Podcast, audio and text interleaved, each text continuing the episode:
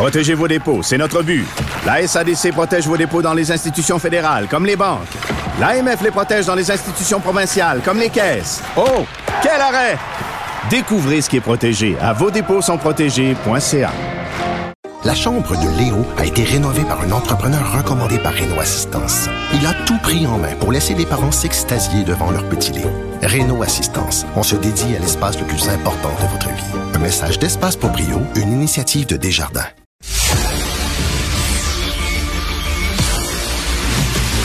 Jean-François Lisée. On va juste dire qu'on est d'accord. Thomas Mulcair. Je te donne 100 raison. La rencontre. C'est vraiment une gaffe majeure. Tu viens de changer de position. Ce qui est bon pour Pitou est bon pour Minou. La rencontre. Lisée. Mulcair. Alors Thomas Mulcair, donc euh, justement, Mario Dumont écrit sur le drapeau en berne, mais il y a aussi des textes aujourd'hui dans le National Post où on se demande la même question que se pose Mario. Quand est-ce qu'on va le relever le drapeau? Euh, J'aimerais vous entendre, messieurs, là-dessus. Donc Thomas. Ben, le 11 novembre était tout indiqué comme moment pour dire, OK, on a marqué un coup important. On a reconnu à travers le pays, dans tous les édifices du gouvernement fédéral, que ce qui était en train d'être révélé pour les pensionnaires autochtones était une horreur nationale, donc il, dont il fallait avoir honte et justement trouver une manière symbolique euh, de le reconnaître. Ce que j'ai trouvé intéressant, c'est que pendant le week-end, il y a des représentants au plus haut niveau des Premières Nations qui disaient, oui, on va trouver une manière de reconnaître ça, mais l'histoire de garder en perpétuité les drapeaux euh, en Berne, ça, ça se pouvait pas. Et donc, le 11 novembre est, est, un moment, à mon point de vue, charnière. Maintenant qu'on a parlé de quelque chose de sérieux, je vais me permettre une petite parenthèse, Richard, oui. pour te dire que le personnage de Juliana Margulies, parce que moi, je suis un grand fan de The Morning Show, oui, okay. elle, elle ne sort pas avec Jennifer Aniston elle sort avec Reese Witherspoon. Ah, c'est oui, et, oui, exactement. Je me trompais entre les deux comédiens. Et, juste, exactement. Et juste pour te, te, dire à quel point l'émission est très sensible, le personnage de Margulies explique qu'elle a été clairée lorsque ça a été révélé qu'elle était lesbienne à, à l'époque. Donc, il donne un, un petit moment d'explication et de pédagogie autour de la oui. discrimination qui. Alors, j'étais très étonné d'apprendre ce que tu as dit tantôt, mais pas vraiment. mais mais Jean-François, pendant qu'on est dans cette parenthèse-là, je ne la referme pas tout de suite, mais toi qui es un, un grand fan de, de, la culture américaine, tu étais correspondant aux États-Unis pendant, pendant longtemps. Euh, Jean-François, Alexander Hamilton, ça te dit quelque chose? C'est un des pères de la Constitution américaine. La comédie musicale qui lui rend hommage, euh, Alexander Hamilton est joué par un noir et personne euh, dit quoi que ce soit. Mais... Oui, ben, oui c'est un genre de, de, de retour historique. Euh, on, on, a une phase où, euh, en ce moment, des, des, euh, des acteurs noirs jouent euh, des personnages historiques blancs, y compris dans, dans certaines séries sur, sur la royauté britannique. Oui. et donc, moi, ça, moi, ça ne me dérange pas. Euh, dans la mesure où euh, tout le monde peut tout jouer. Et, et ah oui. pour l'instant, ce ah n'est oui. pas le cas. Mmh. C'est-à-dire qu'on interdit à des blancs de jouer des rôles de noirs. On dit bon, euh, je comprends qu'on peut avoir une période où on dit ben là, on rembourse, hein, parce qu'il y a un, un, certain moment où euh, on ne permettait pas.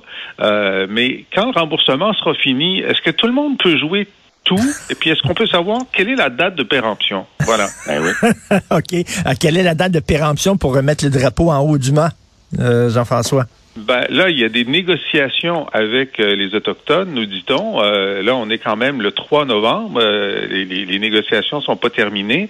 On va trouver une solution, dit-il. Bon, la difficulté dans la négociation avec les Autochtones, c'est qu'ils sont très nombreux. Ils sont pas toujours tous du même avis. et qui est très difficile d'avoir un consensus. Alors, à partir du moment où on dit euh, on va trouver une solution avec eux, on se met à risque de ne pas avoir de solution consensuelle. Euh, puis il y a un moment où c'est quand même le drapeau du Canada, donc le premier ministre du Canada devrait faire preuve de leadership. Et une solution, est-ce que ça va vouloir dire que on va le remettre en haut du mât comme la veille du 11 novembre pour le descendre le 11, on va le remettre en haut le 12, puis le 13, on va le remettre en bas pour encore un an? Je j'ai peur, moi, de, de cette idée-là qu'on négocie avec beaucoup de monde euh, une chose aussi symbolique. Et Dieu sait que tu n'es pas un grand fan du Canada, là, mais tu respectes quand même euh, le drapeau de tous les pays, comme dit Mario Dumont en, en entrée de, de chronique. Euh, C'est un beau drapeau. Il n'est pas aussi beau que celui du Québec, mais pas pire. Tom, euh, alors donc les électeurs du Maine ne veulent pas de notre électricité, mais c'est drôle, Hydro-Québec dit on va quand même aller de l'avant, on s'en fout du référendum, on va aller de l'avant avec notre projet malgré tout. Sophie Brochu était très claire là-dessus. Euh, Hydro-Québec était un peu trop bon enfant. Et ça, c'est pas la responsabilité de Sophie Brochu parce que tout ça, ça a lieu bien avant qu'elle accède à la présidence d'Hydro-Québec, mais ça démontre jusqu'à quel point c'est devenu compliqué. Parce que dans l'État de Maine, tout ce qui était responsable d'équivalent du BAP et de la, Régie de l'énergie, tous les équivalents d'autorité réglementaire, avait dit oui. Là, tout d'un coup, il y a quelques groupes qui ont réussi à convaincre l'État de faire un référendum parce qu'ils étaient assez nombreux. Mais le problème, là, c'est que ceux qui poussaient contre le projet d'Hydro-Québec étaient des compagnies d'électricité qui fabriquent l'électricité à partir des énergies fossiles. C'est hallucinant. Donc, l'énergie propre et renouvelable d'Hydro-Québec, non seulement en arrière-scène, c'était des compagnies concurrentes qui brûlent du charbon, gaz naturel ou peu importe. Mais en plus, les groupes environnementaux ont été instrumentalisés parce que, tenez-vous bien, l'hydroélectricité n'est pas si propre que ça, selon eux, parce que quand on inonde, il y a des gaz à effet de serre qui échappent de la végétation qui est inondée. Et qui plus est, pour faire le béton pour, pour les barrages, le béton, c'est beaucoup de GES. Oui, mais ces barrages-là datent des années 60 et 70. Est-ce que tu veux qu'on remet en état euh, le tout? C'est ça, c'est le, le NIMBY, là. Le NIMBY, c'est not in my backyard. Et c'est là où on est rendu. Donc, toutes les bonnes pensées du monde pour réduire les gaz à effet de serre s'affrontent à des théories saugrenues. Et voilà qu'on dit non à de l'énergie propre et renouvelable ah pour déplacer des énergies fossiles. C'est hallucinant. Et Jean-François, c'est du protectionnisme économique qui se donne des apparences euh, de protection de l'environnement, finalement. Oui, mais les gens ont voté quand même, puis c'est parce qu'on passe sur leur territoire pour aller ailleurs si c'était de l'énergie qui s'en allait chez eux, je pense que le débat aurait été différent. Euh, mais le Maine dit, ben, écoutez, que Boston s'organise pour euh, recevoir son électricité. Nous, euh, vous n'allez pas passer chez nous pour le bien de quelqu'un d'autre. Alors, c'est dommage parce que donc c'est un refus de participer à l'effort global de réduction des gaz à effet de serre, parce que le Maine aurait pu dire, ben, dans la mesure où on a un certain nombre de, de, mmh. retombées économiques, on va quand même participer à ça.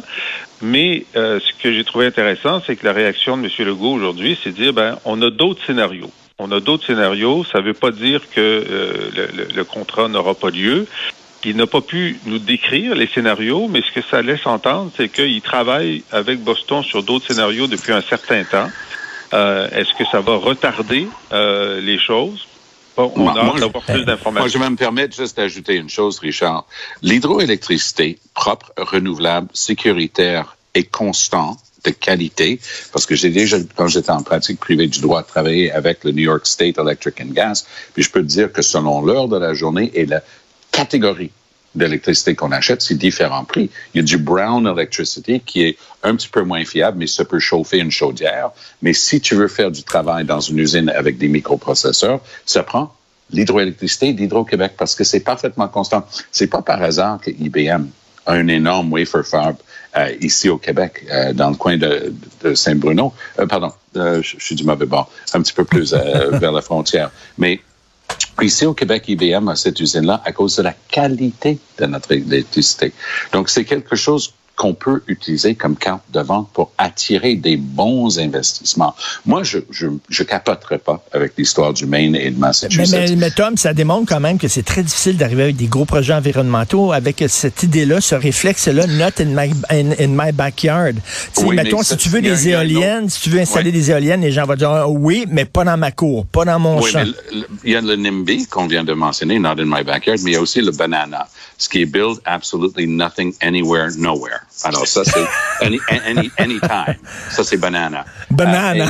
Euh, oui. Et, et, on est, oui, parce que objectivement, et, et je pense que Jean-François fait super bien de le mentionner, les gens disent, je veux pas ça chez nous. C'est même pas pour nous. Mais en fait, c'est pas vrai que c'est pas aussi pour le Maine parce qu'il y a des gens de Lewiston qui disent non, non, non, on va avoir de l'électricité, il va y avoir des surplus, ça peut nous aider énormément localement. Mais peu, peu importe. Moi, je capoterai plus pour, ces contrats-là. Moi, parce que tu joues le jeu complètement. Tu vas devant toutes les instances réglementaires, tu montes patte blanche, puis là, en arrière-scène, tu as des compagnies qui produisent l'électricité en brûlant du gaz naturel, Ben oui. sont en train de, de manipuler toute la... la- la- Laissez faire. Faites venir des compagnies ici, créez des... Ah. M. Legault dit qu'il veut des bons emplois. Ça, c'est des bons emplois. Hein? Euh, attire des, des entreprises ici pour qui, en termes de leur responsabilité sociale, ils vont pouvoir aller vers les marchés boursiers, aller vers leurs clients, Mm. aller vers les banques, parce que les banques regardent beaucoup aujourd'hui les, les- les dangers que représentent les investissements directs ou indirects dans, dans des énergies non propres et ainsi de suite.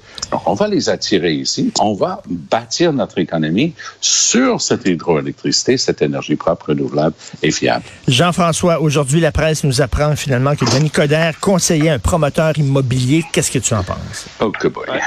Je pense que ça aurait été mieux qu'ils nous le disent. Ben parce oui. que, en, en même temps, c'est c'est une mauvaise nouvelle, mais pas si mauvaise que ça, en ce sens que, euh, évidemment, euh, le- le- toute la, la- la- la rhétorique de Projet Montréal, c'est de dire euh, Denis Coderre donnerait les clés de la ville aux développeurs immobiliers.